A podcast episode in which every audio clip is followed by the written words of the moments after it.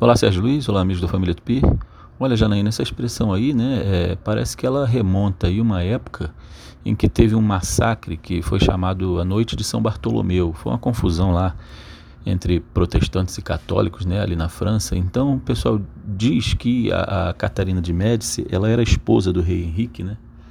E segundo essa história, ela tinha preparado uma escuta para os outros quartos então ela poderia colocar o ouvido lá né, e ouvir nos outros quartos o que se falava.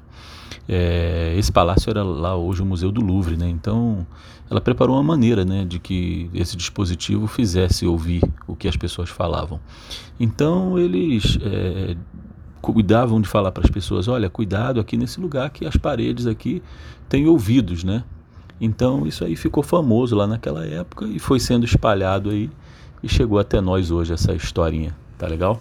Um abraço, a língua é viva, bom domingo para todo mundo, vamos desenrolar.